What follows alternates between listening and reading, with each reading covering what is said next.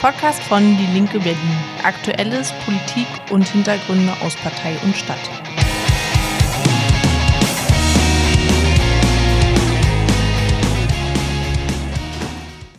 So nett. Ja, gut, dass du vorbereitet. So, Deutsche und eigenen, oder was ist heute unser Thema? Wir reden über nichts anderes. Naja, doch schon über was anderes, aber, aber erstmal reden wir über Deutsche Wohnen in eigenen oder Vergesellschaftungen eher, genau. Hast Ähm, du, hast gar kein Pad rumgeschickt diesmal, ne? Weil du einfach nur ein Thema hättest eintragen müssen und dann hast du so. ja, das, das schien mir irgendwie ein bisschen sinnlos. Ich habe da ein paar Fragen aufgeschrieben, aber ich glaube, das kriegen wir auch so hin. Geil, ich habe verstanden, das schieben, mir, das schieben wir ein bisschen sinnlos. Wäre aber auch eine gute. Das schieben wir ein bisschen sinnlos. äh, Durch die Gegend, ja, ja. Hast du einen Antrag? Ach, keine Ahnung, mit dem Antrag, den schieben Ja. wir einfach ein bisschen sinnlos und dann. Ja, es wäre doch. Ja, äh, Annika ist spontan krank geworden, aber das hast du ja, glaube ich, gelesen. Wie Insofern wird man denn geplant krank? ge ist geplant krank geworden. Hat einfach keinen Bock mehr. Ey, in der Linken und in der Partei muss alles geplant sein. Also seit drei Wochen war vorauszusehen, dass sie krank wird und deswegen kommt sie heute nicht. Aber ist völlig okay. Ich finde, ich finde, man muss auch, also Gesundheit geht vor. Auf jeden Fall. Geht's dir denn gut, Max? Bist du denn gesund? Äh, ich bin ein bisschen krank. Das- Aber es ist gar kein Corona und ähm, es ist auch gar nicht schlimm eigentlich. Ich hatte nur so ein bisschen Schnupfen und es ist eigentlich auch schon wieder vorbei. Aber ähm, Glück gehabt. man kann ja keine, also ich, ich nee, ging irgendwie nicht, nicht alles trotzdem zu machen.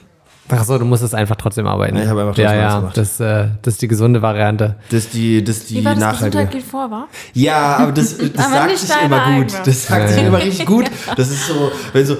ach du, mir geht's heute nicht so, gar nicht so, Mann, wirklich, also der, der, der Ernst, ernst, Gesundheit geht wirklich vor. Also da müssen wir jetzt wirklich. Und dann, wenn man an sich selbst denkt, man, naja, gut, so schlimm ist ja nur auch nicht. Also ich würde auf jeden Fall zu Hause bleiben. Aber ich habe ja jetzt auch bald Urlaub. Insofern dann. Geil, ich habe auch gleich Urlaub. Ja, wie lange denn? Zwei Wochen. Ah, geil. Ich habe sogar drei Wochen Urlaub. Oh, Streber. Luxus. Streber.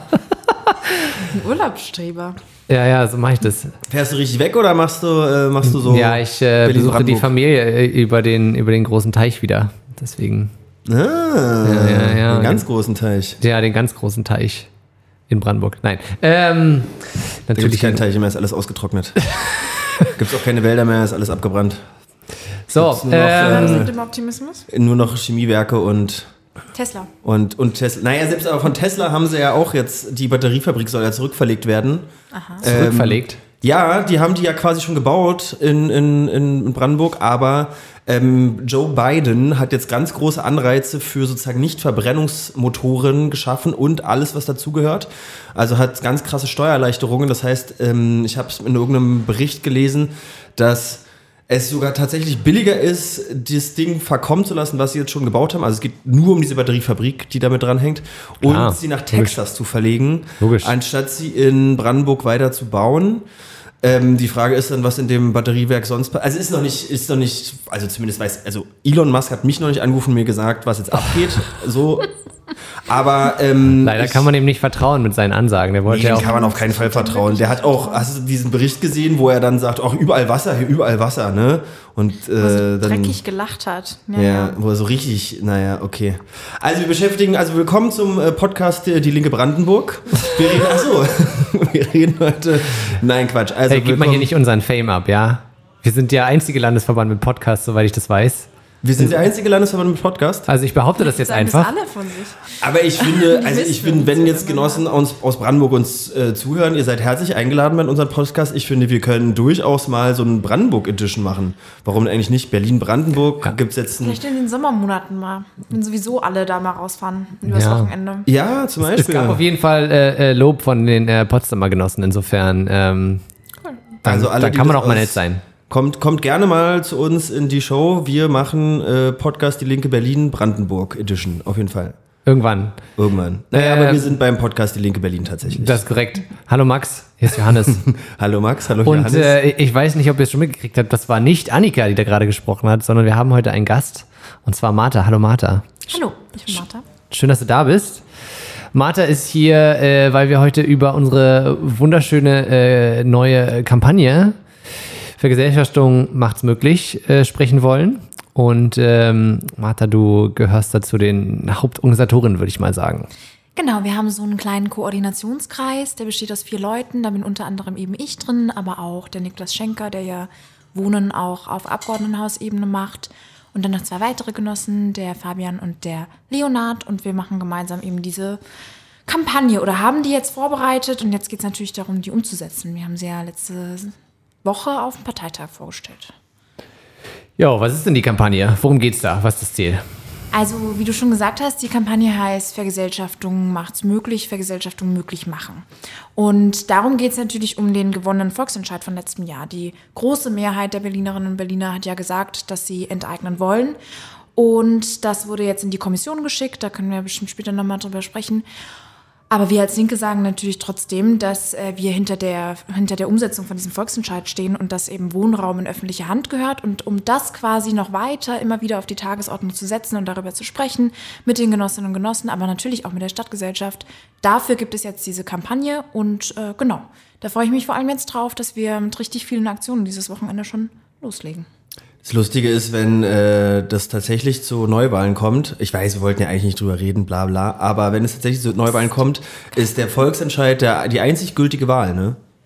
Die, die wir dann letztes Jahr abgehalten haben. Es schien äh, relativ eindeutig, war, glaube ich, die, die Einschätzung des Gerichts, Ja. die, die Entscheidung. Insofern, Wird einfach nicht wiederholt, aber alles andere vielleicht schon. Ich finde es aber nochmal eine gute Chance, die anderen Parteien darauf hinzuweisen, dass man jetzt nochmal von vorne anfangen kann und sich nochmal überlegen kann, wie man diesen Volksentscheid jetzt wirklich, aber mal richtig umsetzt. So.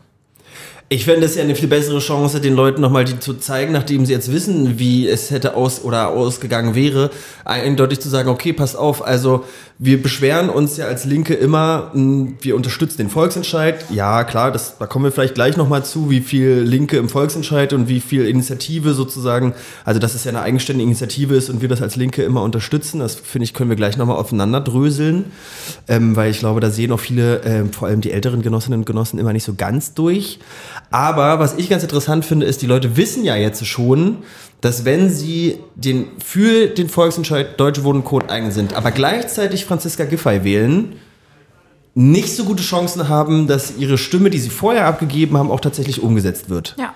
Und sie wissen auch, dass wenn sie CDU und FDP und natürlich AfD wählen, dass es dann gar keine Chance gibt, das umzusetzen.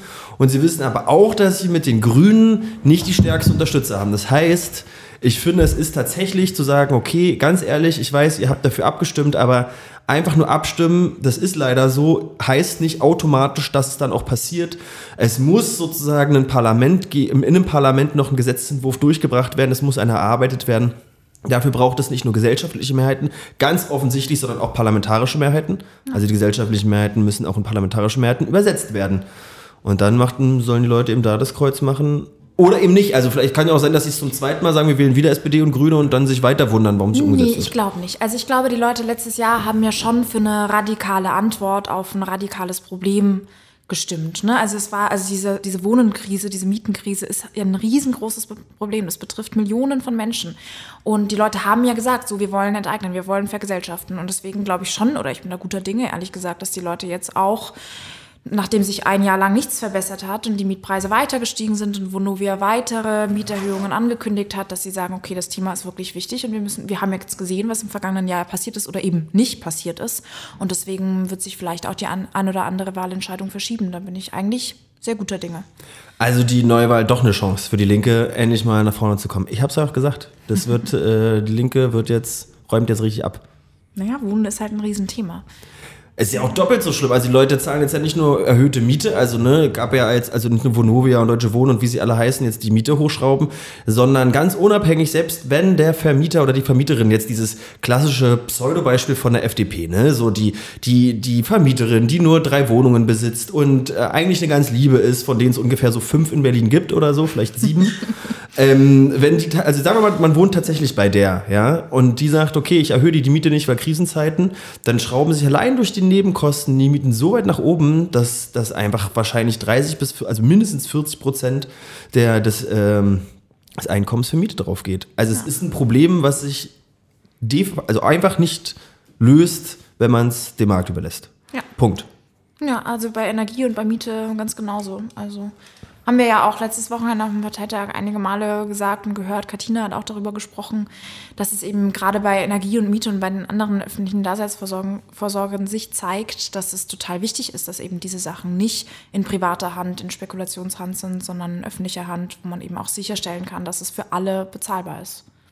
Warum ist denn die Kampagne jetzt tatsächlich nötig? Also man könnte doch jetzt sagen, diese Kommission, die arbeitet jetzt zwar geheim, aber wir vertrauen der Politik, aber wir vertrauen der Politik jetzt einfach mal und sagen, okay, die machen das schon, da sitzen total tolle Juristen, da sitzen ja auch ähm, Leute drin, die durchaus von der Koalition reingesetzt wurden, also auch Leute, die die Linke da vorgeschlagen hat und natürlich auch Leute von der Initiative selber und die, die, die also die Initiative ist dort mit an Bord und die machen da total tolle Sachen und irgendwann kommt ein Gesetz Gesetz raus und wir freuen uns alle.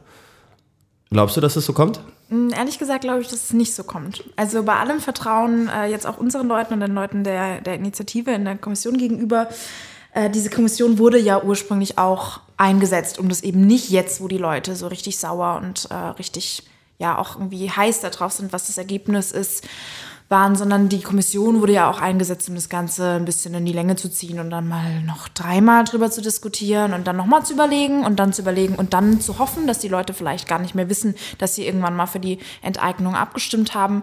Und deswegen sagen wir halt, das ist immer noch die Antwort, die für uns gerade am offensichtlichsten ist, so am, am besten ist. Also so neben anderen Instrumenten, die wir natürlich auch haben wollen, sowas wie einen bundesweiten Mietendeckel oder das Vorkaufsrecht, alles Instrumente, die uns ja genommen wurden. Und trotzdem sagen wir halt, wir wollen ja weiterhin bei der, bei der Vergesellschaftung bleiben, weil wir auch einfach sehen, wie schlimm es ist, wenn Wohnraum nicht in öffentlicher Hand ist und deswegen muss es natürlich jetzt auch weiterhin auf der Tagesordnung stehen und auch irgendwie bei den Leuten ankommen. Also auch irgendwie im Stadtbild sichtbar sein. So die Vergesellschaftung ist immer noch ein Thema und ist immer, ist immer noch die Antwort auf dieses Problem, das wir haben. Und eben nicht mitzumachen bei dieser Verschleppungsstrategie, die jetzt ja vor allem von der SPD so angetrieben wurde. Von wegen, wir, wir diskutieren da mal zwei Jahre drüber und dann gucken wir mal, wie es weitergeht. Also du sagst, es ist klar politisches Kalkül, Kalkül, sagen wir mal vielleicht einer eventuell sozialdemokratischen Partei, wer auch immer das sein könnte, die, dass das in Vergessenheit gerät und ihr mit eurer Kampagne kämpft eigentlich sozusagen so ein bisschen dagegen an, dass die Leute, die sind dieses, also ich zumindest in meinem Umfeld, geht euch bestimmt ähnlich, die sagen, oh ja, der Volksentscheid wird nicht umgesetzt. So, und ich kriege das natürlich auch immer abzuhören, ja toll, die Linke macht's auch nicht. Und ich so, ja, aber wir haben leider keine Mehrheit. Ja, okay, stimmt, aber irgendwie trotzdem. So, es ist, es ist so ein ominöses Gefühl, ist ja auch nicht immer ganz rational. Es, die Leute müssen ja auch nicht immer rational sein. Von, es passiert irgendwie nicht, wir haben so krass abgestimmt, ein doppeltes Kreuz gemacht mit richtig Emotionen und dann. Ich hoffe nicht, dann ist die Stimme ungültig. auch gerade gedacht, dass, ja. Naja, ja, ihr wisst, wie ich das meine. Ja, ja. Ja, okay. Ich meine, wie ist denn äh, äh, die Wahrnehmung der Initiative ähm, und, und auch, sag ich mal, die Wahrnehmung bei euch in der Kampagnen AG von der Arbeit der Expertinnenkommission? Also ich meine, Niklas äh, steckt ja über die Arbeit im Abgeordnetenhaus ein bisschen mehr da drin, ähm, aber auch äh, über die Leute, die, die von der Kampagne, also von der von Deutsche Wohnen enteignen, in die äh, Kommission geschickt wurden. Ähm, was, was ist Ihre Wahrnehmung, wie, wie das aktuell abläuft und, und was man sich davon erhoffen kann? Und vielleicht äh, noch kannst du vielleicht auch mal sagen, wann, also es war ja so eine Art Moratorium, ne? Also man hat ja gesagt, okay, wir machen das jetzt ein Jahr. Ähm, ich denke mal, einige Leute haben sich dann wahrscheinlich so gesagt, ach ja, wenn es anderthalb oder zwei Jahren wäre es auch. Und aber wir als die Linke drängen darauf, okay, tatsächlich nach einem Jahr müssen vorzeigbare Ergebnisse da sein. Das, auf das haben wir uns geeinigt. Wann ist das vorbei? Ja, also der Zeitplan von der Kommission ist irgendwie ganz interessant. Sie tagen jetzt das nächste Mal im Oktober. Man weiß allerdings zu deiner Frage, Johannes, man weiß gar nicht so genau, was da abgeht, gerade in der Kommission, weil sie ja komplett intransparent tagt. Das war zu Beginn eigentlich auch gar nicht so abgesprochen. Was ich noch zu deiner Frage vorhin sagen wollte, Max, ähm, ich glaube schon, dass es sinnvoll ist, dass sich eine Expertinnenrunde mal zusammensetzt und überlegt, wie können wir eigentlich ein wasserdichtes Gesetz erarbeiten für diese Vergesellschaftung, weil das ist schon super wichtig, dass das vor den Gerichten, es wird definitiv geklagt werden dagegen und es ist super wichtig, dass das einfach auch vor den Gerichten Bestand hat dann. Wurde ja auch noch nie gemacht. Also das Gesetz wurde noch nie angewendet. Genau, also das Gesetz wurde nicht angewendet und es ist uns einfach, also wir, wir meinen es ja ernst, wir sagen das ja nicht nur, um irgendwie den rosaroten Elefanten in den Raum zu stellen oder so, sondern wir wollen das ja wirklich erreichen und deswegen muss es ja auch gut umgesetzt werden. Also dass sich da quasi eine Expertinnenrunde zusammensetzt, finde ich total sinnvoll. Warum diese Expertinnenrunde jetzt irgendwie so komisch aufgeblasen wird oder halt auch, also ne, zum Zeitplan, also auch irgendwie jetzt bis nächstes Jahr tagen soll und dann überlegt sich der Senat nochmal, wie sie jetzt irgendwie Eckpunkte dazu gestalten. Also das sind alles irgendwie, das, das verzögert sich immer weiter und es macht es auch für niemanden der Bürgerinnen und Bürger, die da jetzt abgestimmt haben vor einem Jahr, ziemlich genau vor einem Jahr, macht es das transparent, was da eigentlich passiert und warum auch. Genau, und zum genauen Zeitplan, also wie gesagt, die nächste Sitzung ist jetzt Ende Oktober. Niemand weiß tatsächlich, was ganz genau da drin passiert. Niklas hat im Übrigen dazu auch nochmal eine Anfrage im Abgeordnetenhaus geschrieben zur Transparenz von dieser Kommission. Da bin ich tatsächlich auch sehr gespannt, was dabei rauskommt. Aber die ähm, Kommission möchte dann bis November quasi alle Themen einmal durchgekaut haben, so oberflächlich, und dann ab November bis April nochmal eine zweite Runde, die so ein bisschen intensiver werden soll führen. Und äh, genau, das soll dann einen Zwischenbericht jetzt im November geben und dann einen Abschlussbericht im April. Und dann soll das gegeben werden an den Senat und der überlegt sich dann was und so. Wir gehen natürlich davon aus, dass diese, dass diese Kommission ein positives Votum abgibt. Nichts anderes wollten die Bürgerinnen und Bürger und deswegen muss sich diese Kommission damit jetzt auseinandersetzen, wie das gemacht wird. Und parallel dazu, weil wir ja auch nicht wissen, was genau dort diskutiert wird, eben wegen dieser Intransparenz, ist es uns natürlich trotzdem wichtig, dass wir als Linke jetzt Eckpunkte für ein Gesetz schon erarbeiten und auch mit der Stadtgesellschaft diskutieren. Okay, also großes Vor. Im April sollen wir, also, aber dieser Zwischenbericht ist dann schon öffentlich. Na, ich hoffe doch. Also da kann man dann mal reinschmulen. Und vorher fällt auch nicht mal was aus dem Briefkasten. Ich meine, es ist ja der Podcast, wo man hier Dinge erfährt, die man sonst nicht erfährt. Ne? Also hat mal jemand was in der Straßenbahn liegen lassen und dann weiß man, was da vorgeht. Ich glaube nicht, dass die Leute, die in der Kommission sitzen, Straßenbahn fahren. Ich sag's, wie es ist. Okay. Ja. Na gut, Also ich meine, aber es gibt ja nun auch Leute, äh, die, die äh, von der, äh, von der Kampagne und, und von der Linken hingeschickt wurden, die also grundsätzlich irgendwie sympathisch Äh, äh, dem Ziel der Vergesellschaftung gegenüberstehen.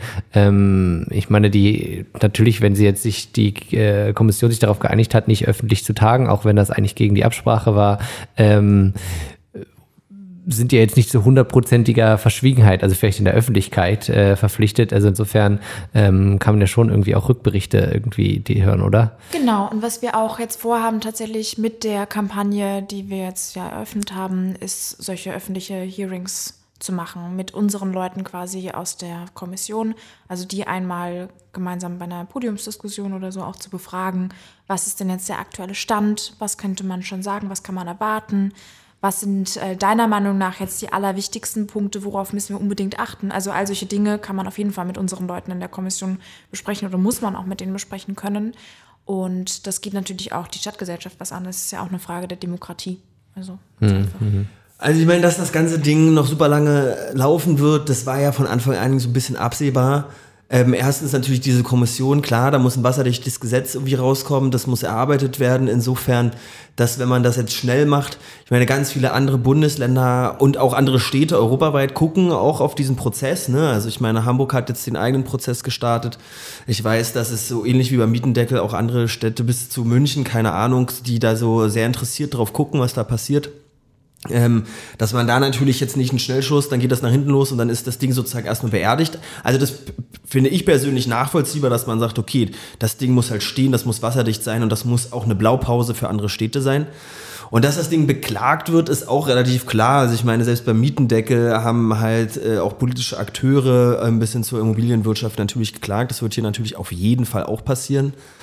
Ähm, ist auch kein Problem, finde ich, weil das sozusagen der normale Prozess ist. Schwierig finde ich es natürlich immer in dieser Art und Weise, wie dann auch sozusagen konservative Mitte-Rechtslager immer so erzählt, ach, die, die Linke oder, oder Rot-Rot-Grün oder äh, Rot-Grün-Rot ähm, sozusagen entwickelt Gesetze gegen den Gesetzgeber. Ich glaube, die Gesetze, die am meisten vom Bundesverfassungsgericht oder von der Partei, die am meisten vom Bundesverfassungsgericht gekippt werden, war definitiv die Unionsparteien. Jetzt ist Vorratsdatenspeicherung schon wieder irgendwie gekippt worden. Also irgendwie am laufenden Band werden Gesetze von den, von den ähm, Gerichten kassiert. Ähm, aktuell wird ja auch über, wird, wird ja ein, eins nach dem anderen überprüft. Gasumlage soll ja auch überprüft werden. Alles sozusagen wird irgendwie überprüft. Aber die Frage ist irgendwie, wie kriegt man so ein Signal an die Leute hin, ey, da passiert was. Ne? Also was ist sozusagen der, das Happening oder wie erreicht man jetzt, ich sag mal, den politisch mittelinteressierten Menschen, der so vielleicht alle zwei Wochen mal eine Zeitung liest? Wie kriegt man die Person erreicht, zu sagen, okay, da passiert was, wir sind noch dran? Naja, also die Leute haben ja gerade auch in diesem Winter durchaus große Probleme. Ne? Das ist ja jetzt nicht so, dass wir zu denen hinkommen, an die Haustür klingeln und sagen, haben Sie schon von diesem Problem gehört? Sondern die Leute, die schreiben uns ja auch Mails, die rufen uns ja auch an und sagen, wie bitte, wie soll ich eine Wohnung finden? Wie soll ich gerade Energiekosten bezahlen? Keine Ahnung. Also ich weiß es ja bei mir selbst nicht. Ich weiß ja nicht, wie die Leute da draußen das irgendwie handhaben sollen in den nächsten Monaten. Und insofern ist das gar kein Thema, wo man jetzt irgendwie ach was, die Linke macht da was, das könnte mich irgendwann mal betreffen, sondern das betrifft die Leute ganz konkret. Und wir machen halt so, also wir machen jetzt mit dieser Kamp Kampagne natürlich viele Veranstaltungen ganz ganz nah irgendwie in den Kiezen mit den Leuten zusammen. Also wir wollen mit unseren Bündnispartnerinnen, aber natürlich auch mit den Kiezvereinen von so engagierter Nachbarschaft. Also das, da haben, also ich, ich bin jetzt im Wedding unterwegs und wohne dort. Da haben wir einige so Kiezvereine oder Nachbarschaftsinitiativen oder so. Mit denen wollen wir natürlich ins Gespräch kommen. Und dann sind es auch, auch so Fragen, da haben wir jetzt auch schon vorgelegt mit Plakaten auch einfach irgendwie sichtbar zu sein und den Leuten irgendwie zu, zu zeigen, hey, hier gibt es das immer noch. Mhm. Ähm, genau, und, und halt, also ich meine, als Linke sind wir auch unterwegs, wenn nicht gerade Wahlen anstehen und äh, gut, jetzt stehen womöglich wieder welche an, aber wir hatten das auch vorher schon vorgehabt. Äh, halt, genau, also so. Kann man mitmachen? Ja, unbedingt. Also Magst du das herzlich eingeladen, auch im Wedding? Nee, die. ja, okay. Ich, ich habe ja deine Nummer. Ich kann einfach anrufen, aber die Leute, die uns gerade zuhören, vielleicht aus Potsdam, äh, vielleicht nicht, können die mitmachen? Na, unbedingt. Also wir haben, äh, wir haben auch eine ganz tolle Webseite, die uns tatsächlich der Johannes und die Diana eingerichtet haben, glaube ich. Ich weiß. Ja. Ähm, und mhm. da stehen auf jeden Fall alle Termine, alles, was abgeht, steht dort immer. Aber generell irgendwie Nachrichten, Mails, Wünsche, Anregungen, Kritik, äh, Liebesbriefe können immer an uns Lieb okay. Aber gibt es so Bündnistreffen, wo man sagt, okay, da gibt es einfach offene Bündnistreffen, da kann man hinkommen oder so Veranstaltungen, wo man einfach mitmachen ja. ja. Ja. also wir haben quasi von der Kampagnengruppe, da sind Leute aus, aus ganz Berlin mit dabei, die eben sich für Deutsche Wohnen und Co. enteignen und für die Linke engagieren, also quasi die so in einer, also ja, jetzt im Wahlkampf haben wir ja auch alle irgendwie mitgemacht bei, bei Deutsche Wohnung und eigenen Unterschriften gesammelt und so. Und Leute, die da eben in beiden Strukturen irgendwie mit drin sind oder für beide brennen, die treffen sich ungefähr alle sechs Wochen gemeinsam. Das nächste Treffen ist meiner Meinung nach am 18. Oktober. Das müsste ich jetzt aber tatsächlich nochmal nachgucken. Infos gibt es auf die linke.berlin und dann klickt euch durch. Oder? Also für diese äh, Kampagnentreffen, die stehen jetzt nicht online, soweit ich weiß, ähm, aber es gibt natürlich auf die linke.berlin slash Vergesellschaftung. Da ist eben genau die ganzen ähm, öffentlichen Termine, Protesttermine aufgelistet und da kann man natürlich auch direkt ein Kontaktformular ausfüllen mhm. und dann äh, sich bei uns melden und wenn man mitmachen möchte, kriegt man da auch eine Antwort. Ja, oder einfach auf Instagram, Facebook, sonst irgendwo der Linke Berlin schreiben. Das ist auch möglich. Da antworten die einem ja auch. Okay, und jetzt vielleicht nochmal aufgedröselt. Ähm, du hast jetzt gerade gesagt, die Kampagnen AG ist sozusagen eine parteiinterne Kampagnen AG, die sich aber trotzdem für den oder mit dem Volksentscheid beschäftigt. Genau. Ja, also wir haben ja schon seit einigen Jahren jetzt Deutsche Wohnen und Co. enteignen als eines unserer auch Herzensthemen irgendwie im Portfolio der Linken. Und äh, da gibt es viele Leute, die da total dafür brennen. Nicht zuletzt, weil das einfach ein Thema ist, das bei uns allen irgendwie super wichtig ist. Also ich weiß von so vielen Leuten in meinem Bekannten- und Freundeskreis und eben auch in meinem Parteiumfeld, die sagen, Mensch, ich versuche gerade eine Wohnung zu finden, unmöglich. Also zwei Zimmer, 1200 Euro mindestens. So, da frage ich mich immer noch, wie, wie man das überhaupt bezahlen soll. Aber das habe ich jetzt schon einige Male gesagt, tatsächlich. Ähm, genau, und das ist, das ist für uns ein Herzensthema und deswegen engagieren sich da eben sehr viele Leute schon auch seit einigen Jahren und eben auch vor allem letztes Jahr, als es darum ging, die Unterschriften zu sammeln, aber auch 2019 schon, als wir Unterschriften gesammelt haben. Und das hat sich quasi immer wieder bei jeder Phase von diesem Volksbegehren und dann dem Volksentscheid und so weiter hat sich das dann immer weiter fortgesetzt und äh, auch irgendwie weiterentwickelt in allen Bezirken und in allen Stadtteilen sind wir da mit mit den Leuten von Deutsche Wohnen Co. enteignen auch gemeinsam unterwegs gewesen, aber natürlich auch als Partei und haben das Anliegen unterstützt. Wo sind denn die Schnittmengen bzw. die Unterschiede zum, also jetzt mal, ja, jetzt nicht so Eigenwerbung mäßig, sondern so ganz konkret, wenn ich jetzt sage, ich möchte den Volksentscheid unterstützen Und ich möchte auch die Linke unterstützen oder ich möchte vielleicht einen Volksentscheid unterstützen und nicht die Linke. Also wo sind die Schnittmengen und die Unterschiede zur Initiative? Na, da, wo halt immer die Unterschiede so zwischen einer Partei und einer INI sind. Also als Deutsche Wohnen und Co. enteignen kümmert sich schon auch um viele Themen, die irgendwie damit verwandt sind. Also gerade machen sie auch viel zu dieser ganzen Energiefrage. Aber vorrangig ist es natürlich irgendwie monothematisch. Also es geht vor allem irgendwie um Wohnungspolitik und so Immobilienpolitik. Und wir als Partei kümmern uns natürlich um alle Fragen, die irgendwie wichtig sind. So als Sozialistinnen und Sozialisten sind wir irgendwie halt nicht nur in der Wohnungspolitik unterwegs, sondern auch in der Bildungspolitik, in der Klimapolitik. Und das alles sind irgendwie Themen, die uns wichtig sind. Und das alles sind auch Themen, die irgendwie miteinander zu tun haben. Also zum Beispiel Klima und Wohnen hat, also das kann ich als wohnungspolitische Sprecherin in meinem, in meiner BVV in Mitte sagen, äh, hat total viel miteinander zu tun. Ne? Und das ist auch, genau. Und von der Struktur her unterscheiden wir uns natürlich schon, weil eine Partei natürlich natürlich viel formaler ist, aber natürlich auch viel größer. So. Und äh, jetzt waren bei Deutsche Wohnen und Eignern letztes Jahr, glaube ich, im Wahlkampf so um die 1000 Leute engagiert. Wir bei der Linken Berlin sind ja, das musst du sagen, Johannes, ich glaube 6000 ungefähr. Nee, 7500 ungefähr. 7500? Mhm. Oha, krass, wusste ich noch gar nicht. Sehr gut.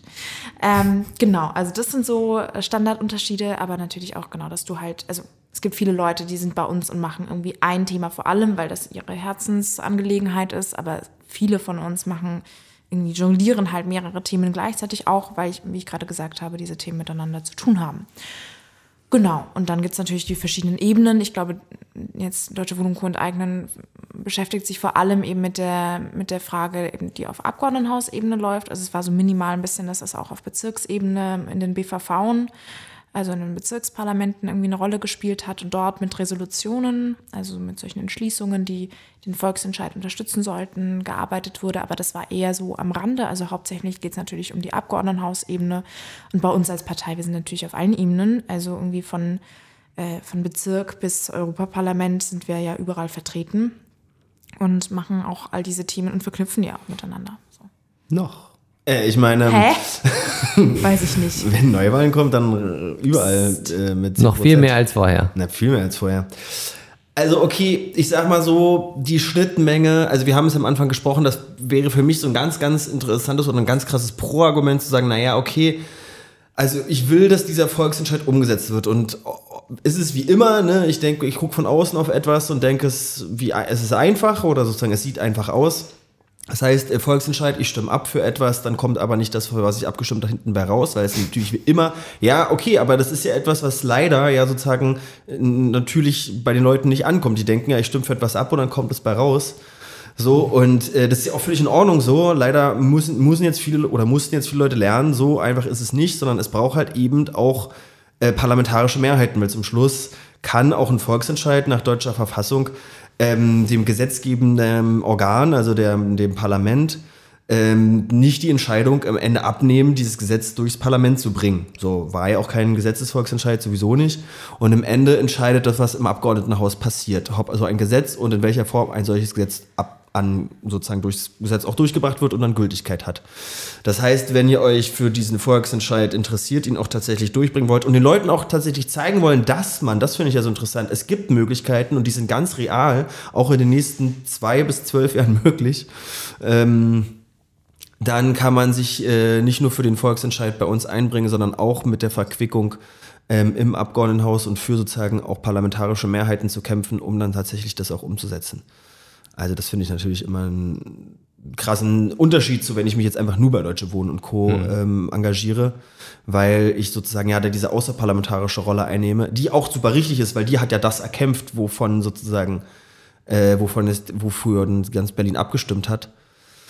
Aber ganz ohne die Parlamente geht es eben nicht.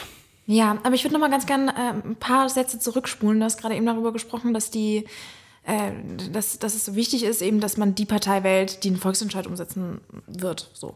Und das ist natürlich total richtig. Also so, es gibt tausend gute Gründe, die Linke zu wählen und nicht eine andere Partei. Ihre unabhängige Wahlempfehlung, ne? wählt die Linke.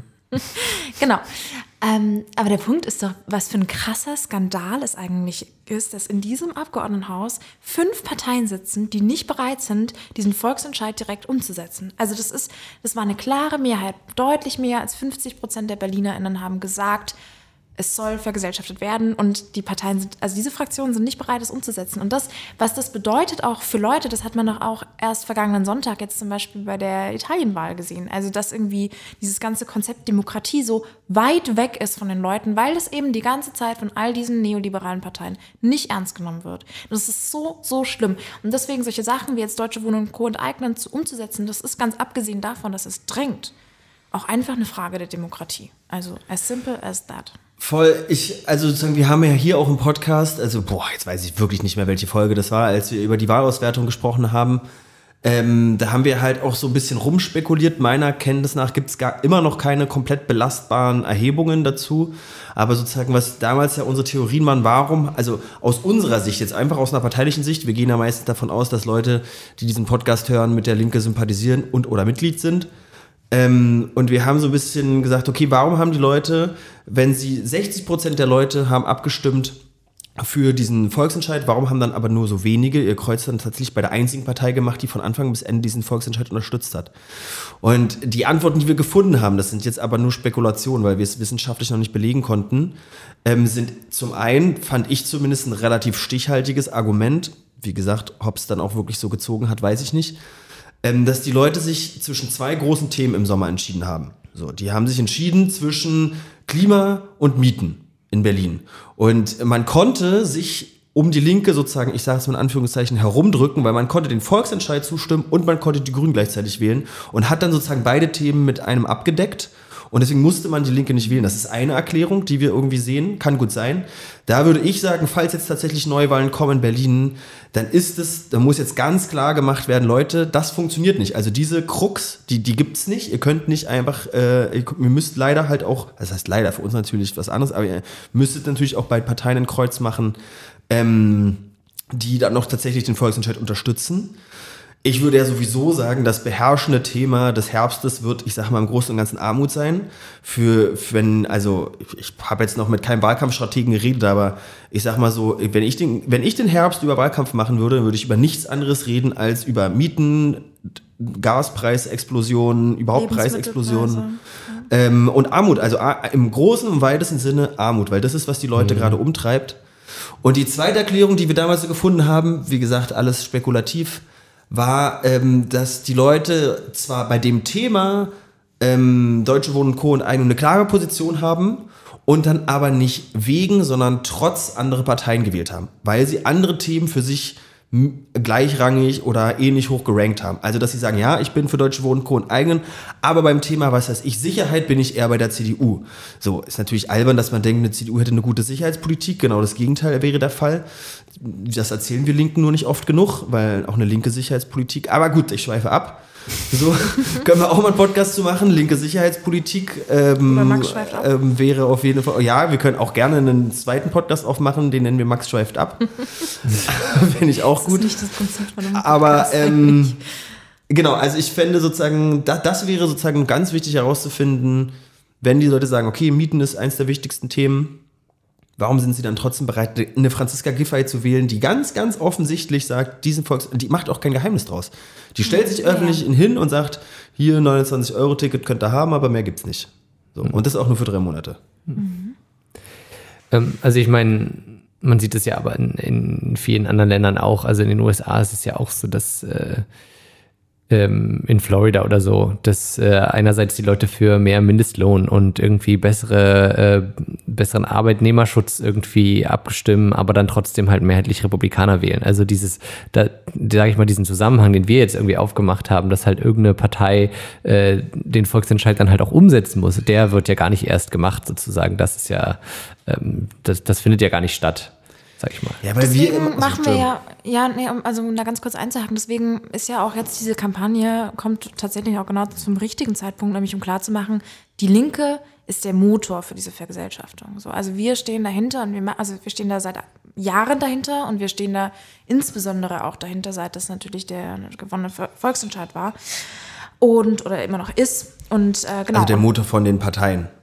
Sozusagen. Ja, genau, also von, Ja, von okay. Nicht, dass jetzt die. Initiative sagt, oh, Moment, wir sind eigentlich der Motor. Nein, oder so. nein, nein, nein, nein, nein, Entschuldigung, so möchte ich nicht missverstanden werden. Da sind super tolle, engagierte Leute, die richtig viel Power haben.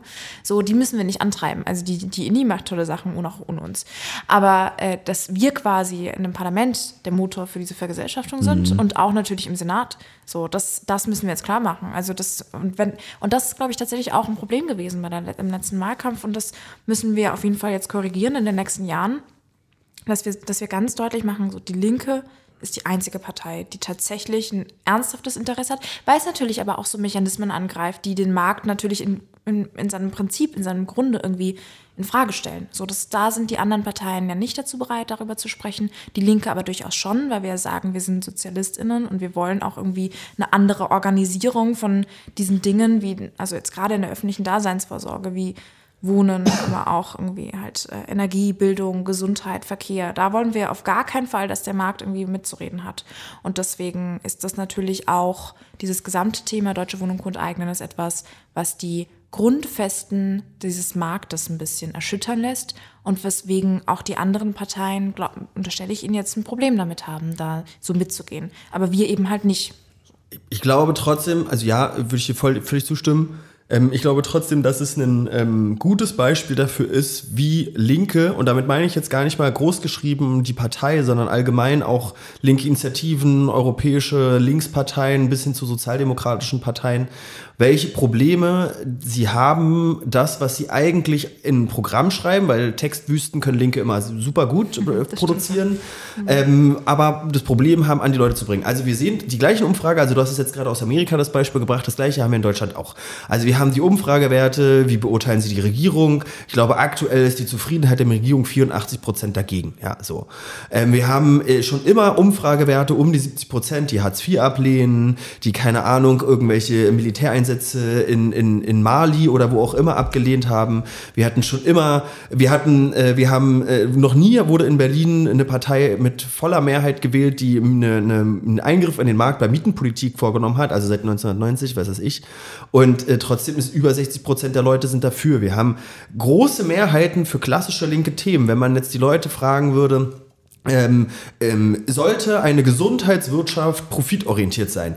Ich schwöre, dass da würden dir die Mehrheit der Leute in Deutschland würde sagen, natürlich nicht. Also natürlich muss ein Krankenhaus so, so.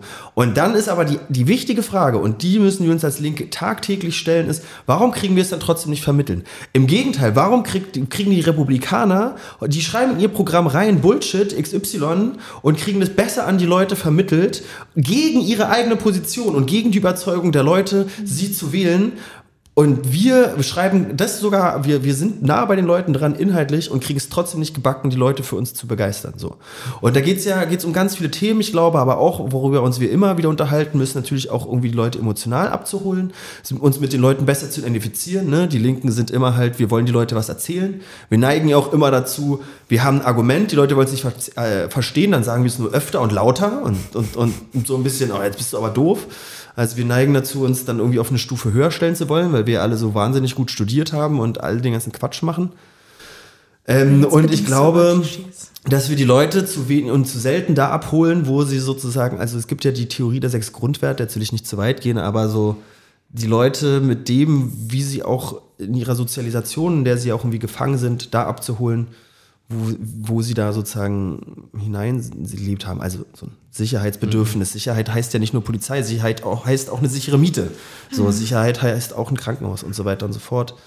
Und ähm, da können wir, glaube ich, noch eine ganze Menge lernen. Auf jeden Fall, genau. Aber dafür, äh, genau. Da fangen wir jetzt an mit dieser Kampagne, würde ich sagen. Also.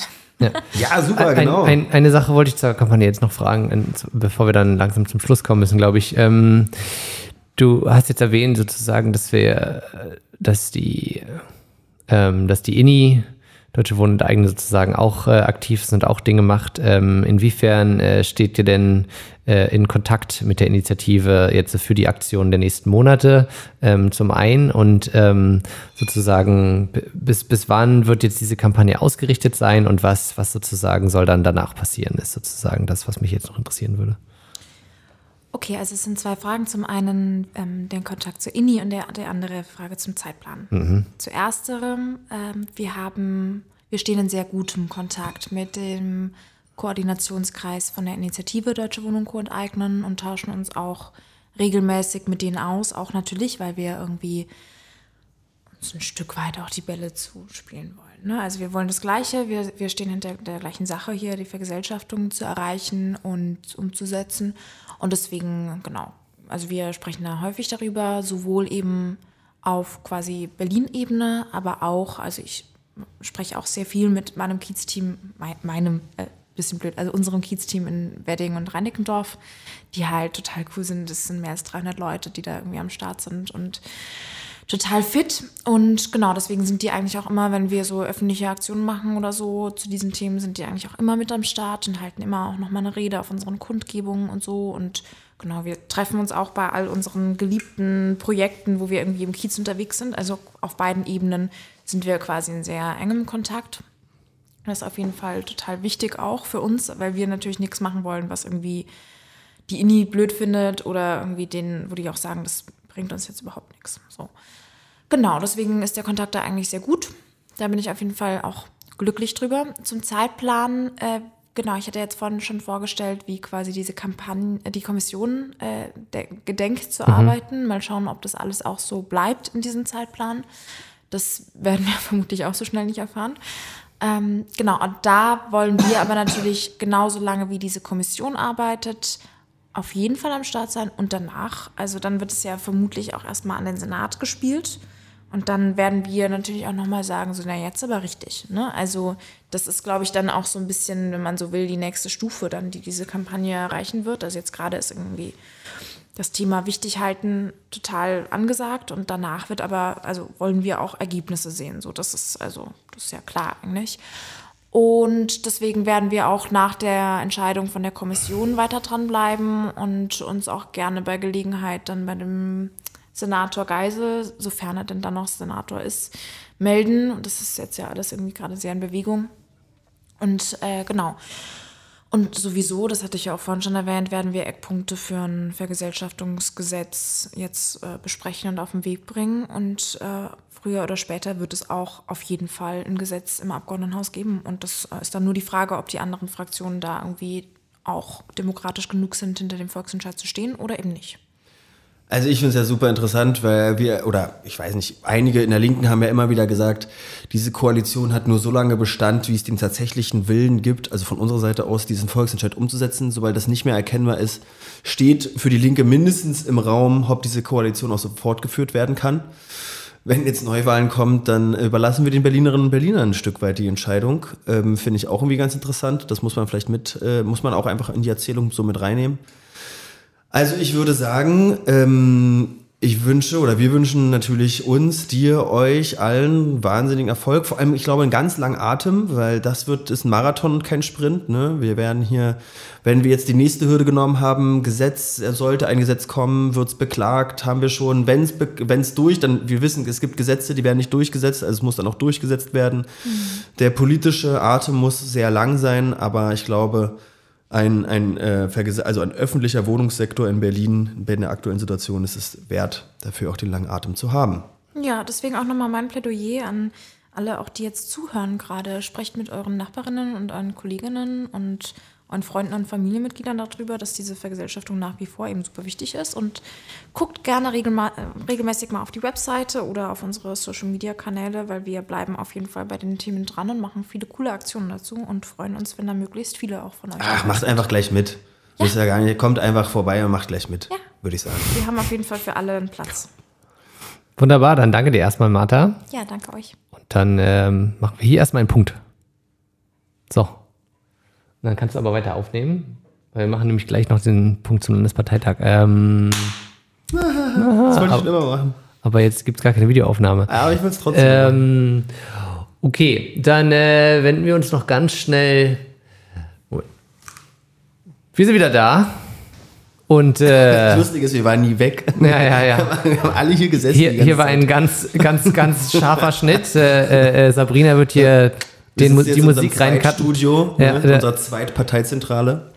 Ja, und wir ähm, sprechen noch ganz kurz zum Landesparteitag, der letzte Woche stattgefunden hat. Max, du warst da, soweit ich weiß. Oh ja, ich war da.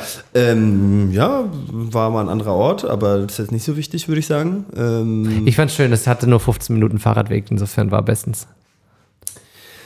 Also ich fand äh, den Parteitag, ähm, er war relativ emotional. Ne? Ist, ich glaube, ich der Situation der Partei entsprechend auch ähm, klar gewesen. Ähm, und ich finde aber für die Emotionalität, die im Raum lag, ähm, trotzdem noch, also ich hätte es mir krasser vorgestellt. Also ich glaube zum Beispiel, der Parteitag wurde relativ schnell ähm, ähm, eröffnet von, ich glaube die zweite oder dritte Rede war Ulrich Schneider, dem Chef, äh, der Chef des Paritätischen Verbandes, Bundesverband, ehemaliges Mitglied dieser Partei, ausgetreten. Wir hatten es in der letzten Folge dass äh, ja Leute in beide Richtungen ähm, wegen, die, wegen Sarah Wagenknecht ausgetreten sind. Also die Leute verlassen uns, ähm, weil Sarah Wagenknecht zu wenig redet und die anderen verlassen uns, weil sie zu, zu viel redet. Ähm, ganz großartig. Man kann es auf gar Ulrich keinen Fall hat machen. auf jeden Fall gesagt, weil sie zu viel redet. Also Ulrich hat gesagt, ich fand ich fand es aber eine richtig gute Rede, muss ich sagen. Also ich fand es wirklich, ich fand es einfach ehrlich, weil er hat gleich von Anfang an gesagt, so, ich wurde um ein Grußwort gebeten. Das ist ja auf Parteitagen oft so, dass wir äh, die Frau von der, von, die Chefin von der Caritas Berlin hat gesprochen und so. Und ähm, er hat halt gesagt, okay, wir wissen ja, der, also ich wurde um das Grußwort gebeten, bevor ich ausgetreten bin, öffentlich ausgetreten. Also ist ja, manche Leute treten ja einfach aus und erzählen es keinem, er ist ja öffentlich ausgetreten. Ähm, und er hat gesagt, okay, wir sprechen jetzt über den Elefanten im Raum, so, und ich bin ausgetreten, warum? Und er meint, Leute, ich werde immer ein Linker bleiben und ich denke links und ich bleibe auch links und ich sympathi sympathisiere natürlich mit dieser Partei.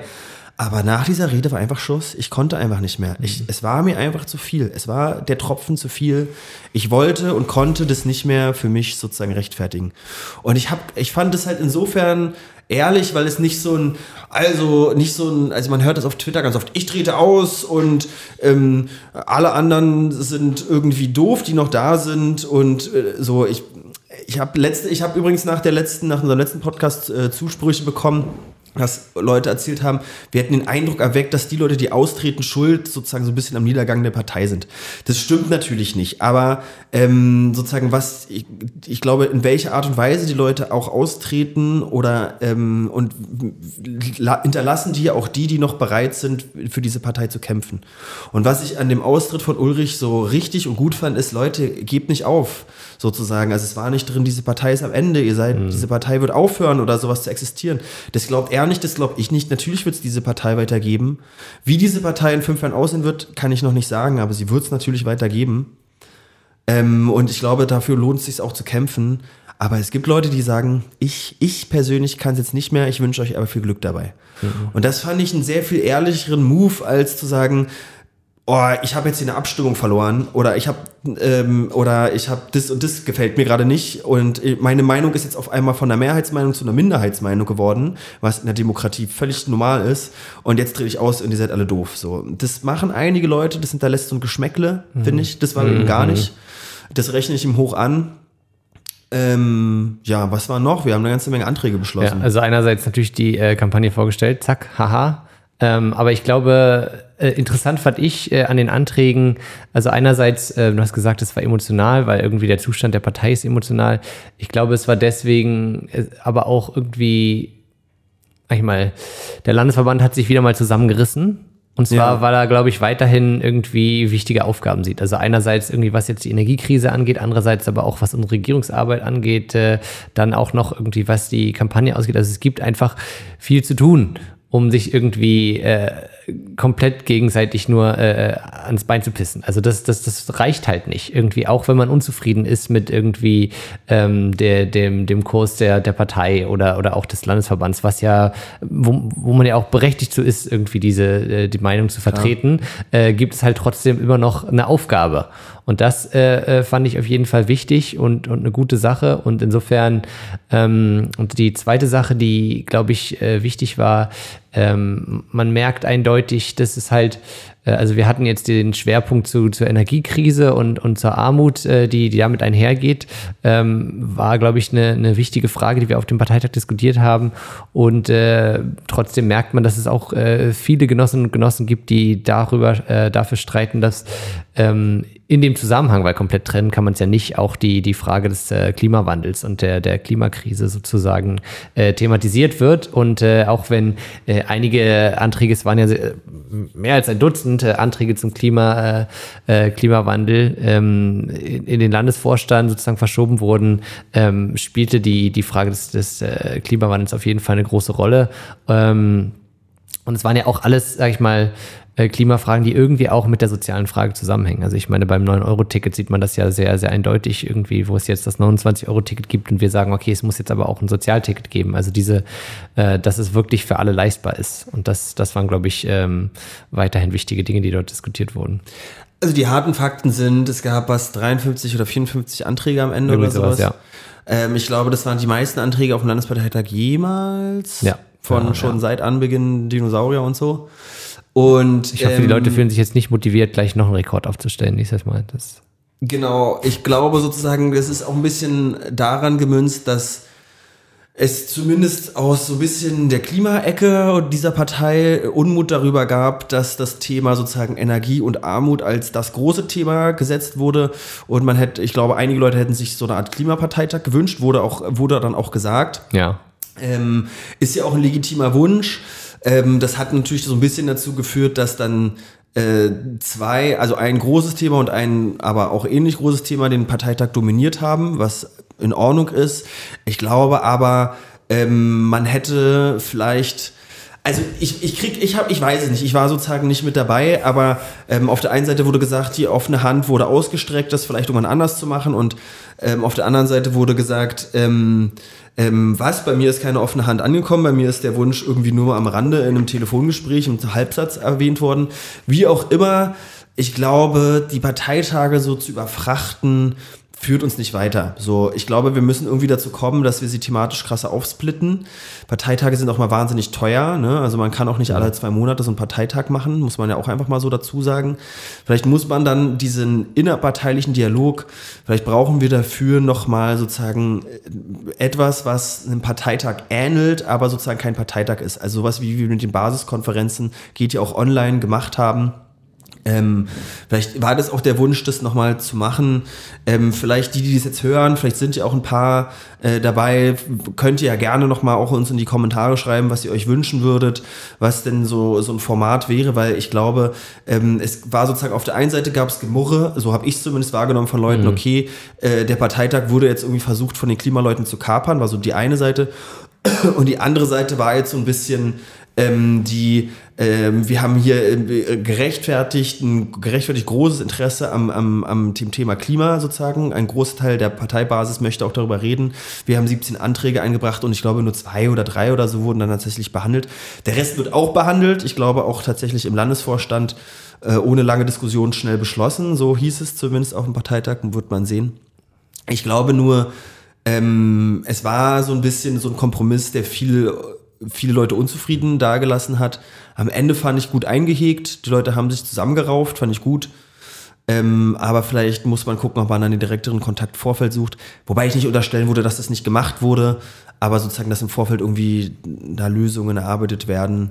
Ja, ich glaube, es ist halt sehr deutlich, dass irgendwie wir an dieser Klimafrage in jedem Fall nicht dran vorbeikommen und das, äh, Wollen wir egal, auch wie das jetzt genau, wie das jetzt gelaufen ist. Also auch als Partei nicht sozusagen, dass das mhm. irgendwie eine größere Rolle spielen wird und spielen soll, ähm, fordern ja die Genossinnen und Genossen nicht zu Unrecht ein. Und die Frage ist, wie das dann jetzt konkret umgesetzt wird, das äh, muss man, glaube ich, dann noch sehen. Ja, ansonsten, äh, der Leitantrag wurde beschlossen.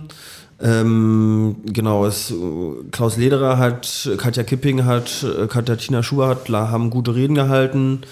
Kann man auch ähm, alles nochmal äh, sich den ganzen sieben Stunden Livestream wieder angucken und hm. natürlich auch die Beschlüsse auf der Seite des Landesparteitags. Also ich mache das auch so mindestens einmal die Woche, mir den letzten Parteitag nochmal angucken, einfach nur sozusagen um up to date zu sein. Äh, nee, aber kann man tatsächlich, es gibt wirklich so Leute, die machen das, ne? Also es gibt wirklich Leute, die machen das. Die gucken sich dann so, die haben den Parteitag verpasst, so wie Super Bowl oder sowas für die. Und die gucken sich dann, also ich meine, ich bin meistens dabei, deswegen mache ich es tatsächlich nicht. Aber es gibt Leute, die gucken sich den dann nochmal so drei Tage später an. Ja. Also Parteitag, wann ist der nächste? Äh, Im Februar, soweit ich das äh, richtig im Kopf habe. Ähm, da wird sogar wieder gewählt. Äh, ein ganz neuer, komplett neuer Landesvorstand wird dann gewählt. ja, da gibt es wieder Also, Mord und Totschlag. Äh, insofern äh, äh, wird nee, wir raufen uns hier zusammen. Wir haben ein Projekt, hallo. Äh, Was, re- ich rede mich um Kopf und Kragen. äh, vor allen Dingen würde es aber bedeuten, dass es ein, äh, wenn ich das auch richtig in Erinnerung habe, dass es einen zweitägigen Landesparteitag gibt. Also ihr könnt sogar 14 Stunden Fernsehen gucken, wenn ihr das möchtet. Oder ihr seid Delegierte und seid dabei. Aber dann brauchen wir aber definitiv ein paar mehr Sandwiches. Ja, das äh, wäre, wäre auf jeden Fall sinnvoll. Und jetzt äh, werde ich hier angerufen. Aber gut, das ist auch Wer auch immer jetzt anruft, in diesem Moment muss kurz warten. aufhören. Lass es. Ja, ja. Ich glaube, wir sind aber sowieso auch am Ende. Also ich äh, habe jetzt nicht mehr so viel zum Landesparteitag zu sagen, ähm, weil ich glaube, äh, alle Dinge, die, die man Wie war, ganz kurz, aber eine Sache Ja. noch, wie, war- so die Berichterstattung danach? Kannst du dazu noch kurz was sagen? Oh ja, klar. Also ich glaube, es war eben deswegen äh, relativ viel äh, Presseberichterstattung, eigentlich ziemlich gut. Ähm, unsere Forderungen standen, glaube ich, im Raum. Ich glaube, die Vergesellschaftung ähm, von äh, Energiekonzernen, ähm, die, die wir sozusagen äh, jetzt mit äh, auch noch da auf den Weg nehmen, ähm, ist, ist jetzt auch damit, äh, ja, spielt, spielt eine Rolle in der Presseberichterstattung, ähm, dass es eben nicht nur darum geht, jetzt äh, Wohnkonzerne zu vergesellschaften, sondern eben auch äh, äh, Stromkonzerne. Und ähm, ja, ich denke insgesamt äh, dadurch, dass wir irgendwie eine, eine, eine klare äh, Linie haben, sozusagen, wie man jetzt soziale Gerechtigkeit äh, in den Fokus stellen kann bei all diesen Themen, ähm, ja, ähm, kam, kam eigentlich ganz gut weg. Und äh, selbst die äh, äh, Sarah Wagenknecht-Geschichte haben wir ähm, relativ, sag ich mal, produktiv nicht umschifft, sondern, sag ich mal, äh, ihr den Raum gegeben, den, den sie verdient hat, ohne jetzt, sag ich mal, sie den Landesparteitag des Landesverbands Berlin dominieren zu lassen, was ja, glaube Oh, ich, auch krass, das ist immer so. Na gut, aber egal. Okay, also nächster Landesparteitag im Februar. Ja, klar. Ich meine, natürlich raufen wir uns zusammen, aber nichts ist so emotional wie Personalwahn. Das wissen Das wir ist- auch. Das, das gehört wahr. so weit dazu. Das weiß man in der Politik. Ja. Man kann sich streiten um Inhalte bis aufs Messer. Sobald es um Personal geht, wird es immer haarig. Aber gut, ist ja kein Problem, muss gemacht werden und danach äh, geht es dann wieder ums Inhaltliche. Und im Februar ist der nächste. Und ja, dann Ich glaube, dabei belassen wir es heute. Hey, ihr müsst auf jeden Fall richtig viele Sterne hinterlassen und Punkte und äh, Häkchen und was auch immer, in welchem Format ihr es hört. Ähm, wirklich richtig wichtig ne, bei iTunes und bei Spotify, weil ähm, einfach die Bewertungen ranken das nach oben und ihr wollt auch sicherlich, dass Und ganz viele andere Erzählt Leute. es euren Freundinnen und Freunden von diesem Podcast. Ja, macht beides einfach. Ihr müsst Alles. jetzt, ihr habt drei Hausaufgaben, Deutsche Wohnen Co. und eigenen mitmachen, fünf Sterne überall hinterlassen und euren Freunden und Freunden von dem Podcast Nächstes Mal erzählen. kontrollieren wir das. Hä? Die Hausaufgaben. Ja, wir notieren, genau, wir schreiben es wir schreiben's in die Shownotes, sagt man doch, ne? Wir schreiben es in die Shownotes. Nee, ich meine, nächstes Mal kontrollieren wir, ob die Ach Hausaufgaben erledigt ja. wurden. Ja, ja. Und dann finden wir raus, wer dich angerufen hat. Okay, das war's mit dem Podcast Die Linke Berlin. Bis zum nächsten Mal in zwei Wochen. Tschüss. Tschüss. Das war der Podcast von Die Linke Berlin. Aktuelles, Politik und Hintergründe aus der Partei und Stadt.